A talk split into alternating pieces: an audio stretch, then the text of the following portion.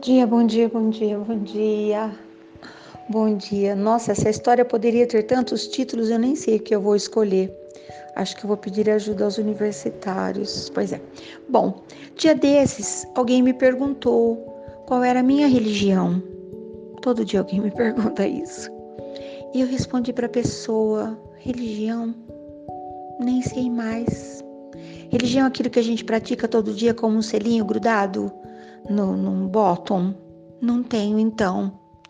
Eu quero todos os dias, eu tenho um desejo muito forte, tá? De ser lembrada pelo exercício do amor. Acho que isso não tem a ver com religião. Tem a ver com uma palavra que eu gosto mais, que é religiosidade. É saber que existe uma força grandiosa muito além de tudo que eu sei, de tudo que eu sou, de tudo que eu possa compreender. E que essa força invisível me propicia oportunidades para que eu escolha todos os dias onde eu quero estar, o que eu quero fazer, o que eu quero, entendeu? Mais ou menos isso. Mas enfim, o que a pessoa desejava mesmo era me fazer um convite para um batizado. E ela ficou preocupada porque ela imaginou que eu não aceitaria. E eu pensei, mas por que razão eu não aceitaria?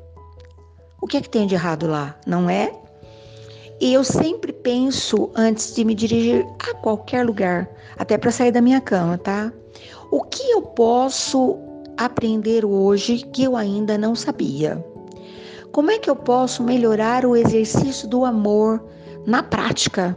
Ouvindo algo, vendo algo que até ontem eu não tive oportunidade. Eu vou, serena. E fui, sem bolsa, sem nada. Eu Sulili e as minhas asas e a minha cabeça pensante. E era o dia dos pais, então essa história é uma história de pai atrasada, né? E a pessoa que foi lá na frente e mexeu com o meu coração, confesso publicamente, foi um jovem, bem pequenininho, um padre. E ele falou coisas incríveis palavras que só saem da boca de alguém muito seguro. E ele contou que ele perdeu, não perdeu, eu não gosto dessa palavra, ele devolveu o seu pai biológico, o papaizinho dele, aos dois anos num acidente. E que ele certamente não lembra do pai, né? Dois anos não tem como lembrar.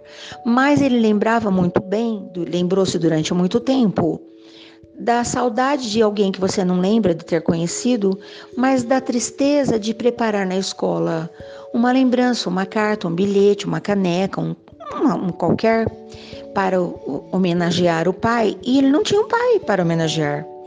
Olha que coisa mais maravilhosa. A mãe dizia para ele: "Tá vendo, filho? Todo mundo tem um pai, né? você pode ter quantos pais você quiser. Escolha para quem você quer entregar o bilhete, a carta, o presente. E a mamãe vai com você. E ele contou que todo ano ele escolhia um pai para homenagear. Olha que mãe maravilhosa! Cabeça no lugar, não é? E entregava o presente para o cobrador de ônibus, para o motorista do ônibus, para o jardineiro, para o pai do amigo, para um tio. Todo ano ele observava a pessoa que ele escolheria para representar o seu pai. Você consegue entender que coisa mais grandiosa que foi a educação dessa alma? Que hoje ele é um condutor, né? Um pastor de rebanhos.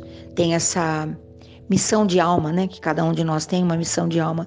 E eu fiquei encantada, paralisada, deslumbrada, não apenas com esse relato, mas com a sua postura. Eu tenho muita admiração pelas pessoas que conseguem ter uma postura digna um homem leal. Vi ah, eu, por alguns minutos, né, o que dura uma, uma celebração dessa.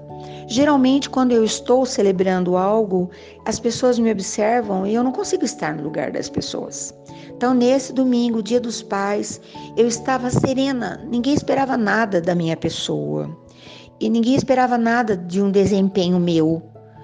Eu estava ali como plateia, eu estava ali como na verdade, mudei de papel, né? Eu ocupei a cadeirinha que as pessoas ocupam e que eu não tinha entendido. Agora eu entendi porque que as pessoas choram. Agora eu entendi. Quando um coração é tocado, você é pego de surpresa, as lágrimas saem pulando pela janelinha, não tem mais por onde, né? Então eu entendi. E eu voltei para casa encantada e pensei: que diferença faz uma pessoa de verdade? Quando sobe aquele degrauzinho, se coloca no seu lugar, porque nós sempre temos uma escadinha, né? Mesmo que ela, que, na, que ela não esteja de fato instalada, a pessoa que se apropria de uma situação e se posiciona com a sua própria verdade, ela está um passo acima, um, um metro acima, quilômetros adiante. Foi assim que eu vi o desempenho daquele menino e precisei falar para ele. Que desempenho fantástico! E ainda era uma situação para crianças, né? Havia um teatrinho de fantoches e eu precisei ir lá ver quem era aquela menina tão convincente por trás daquela cortina.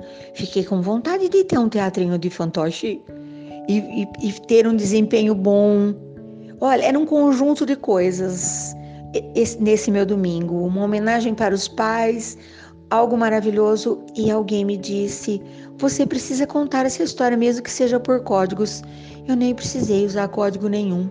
E depois, essa minha comadrinha me perguntou se ela podia postar uma foto de domingo. Será que as pessoas entenderiam? E eu pensei: que pessoas? Eu só presto contas para minha consciência. E se a minha consciência diz vá, eu vou. Não quero estar atrelada, grudada, amarrada em nenhum poste, em nenhuma cerca, que esse tempo já passou. Por minha conta e risco, eu vou procurar pessoas que me encantem, que me motivem, que me entusiasmem, que me façam acreditar esse mundo está incrivelmente fantástico. Eu estou deslumbrada, encantada. Pronto, falei e nem precisei de código nenhum. História de pai atrasada. Porque pai, mãe, amor, quem a gente admira, merece ser agraciado, aplaudido e celebrado todos os dias. Como disse minha amiga ontem, é, Nessu, só tem dois dias, é a frase de um Dalai Lama, eu acho, né? Só tem dois dias em que nós não podemos fazer nada. O dia de ontem e o dia de amanhã, né? pois é. E ainda me arrematou que um grande mestre pergunta para as pessoas: Você já está amando melhor desde a última vez que nós nos falamos? Uau! Eu pergunto isso.